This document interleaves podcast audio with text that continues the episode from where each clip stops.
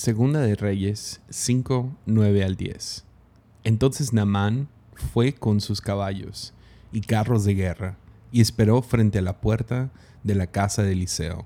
Pero Eliseo le mandó a decir mediante un mensajero, Ve, lávate siete veces en el río Jordán, entonces tu piel quedará restaurada y te sanarás de la lepra.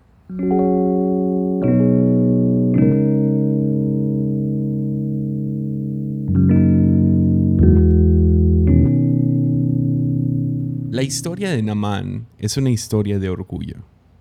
Es un comandante admirado y respetado por el rey.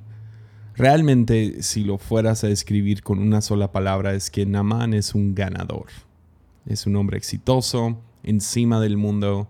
Es un hombre, sí, admirado y respetado. Pero a pesar de esto, Namán padecía de lepra. Lepra es una enfermedad que mata toda sensación en los nervios, entumeciendo partes de tu cuerpo y llevándolo a infectarse y a morir, que no llegue cierta la sangre a ciertas partes del cuerpo y así perdiéndolos poco a poco.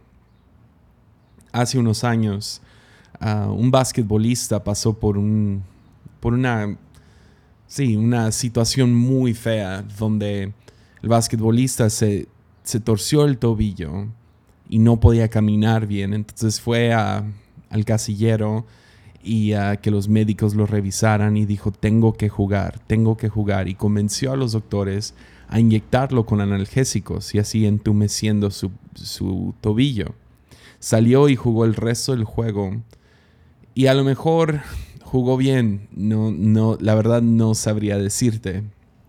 Pero lo que sí sé es que al final la historia se volvió muy famosa porque eh, al entumecer su tobillo salió, corrió por unos minutos más y llevó su esguince a romper su tobillo a un punto irreparable. Eso es lo que hace este tipo de entumecimiento. Terminas completamente cortando toda sensibilidad. Y es una buena metáfora, fuera de ser una enfermedad espantosa, es una buena metáfora para lo que hace el orgullo. Nos, nos roba de toda sensibilidad hacia lo que está sucediendo a nuestro alrededor. Entonces, Naman está desesperado porque esta enfermedad causa una terrible desesperación. Un día, una de las sirvientes comparte su fe y esta sirvienta para mí es una héroe de la Biblia. Ah, a lo mejor un día hago un episodio acerca de ella nomás. Pero ella comparte su fe en el profeta Eliseo. Namán la escucha, escucha a esta niña que ha de haber sido un golpe al orgullo, pero no a comparación del orgullo que, que se va a manifestar al rato. Él escucha a la niña y va con Eliseo. Pero cuando llega con Eliseo, Eliseo ni sale a saludarlo. ¿Ves? El río Jordán era un río lento, un río lodoso. Ya estaba llegando casi al mar, entonces se alentaba, pasaba por muchas diferentes, daba vueltas y se llenaba de lodo. Era un, era un río sucio, no era un río limpio. A diferencia, Naamán venía de la montaña, venía de Siria, y donde, donde los ríos se mueven con velocidad y son más claras. Los ríos de Siria eran limpias y refrescantes, a diferencia del río Jordán, que era sucio y lento y a lo mejor caluroso. Naamán se enfurece de manera razonable, si somos honestos, diciendo en el versículo 11, pensé que iba a salir a saludarme. Luego aparte me manda al río más asqueroso. O sea, ¿qué es esto? Pero si nos metemos a la historia, yo creo que todos nos identificamos con Namán, porque cuántas veces no hemos hecho lo mismo.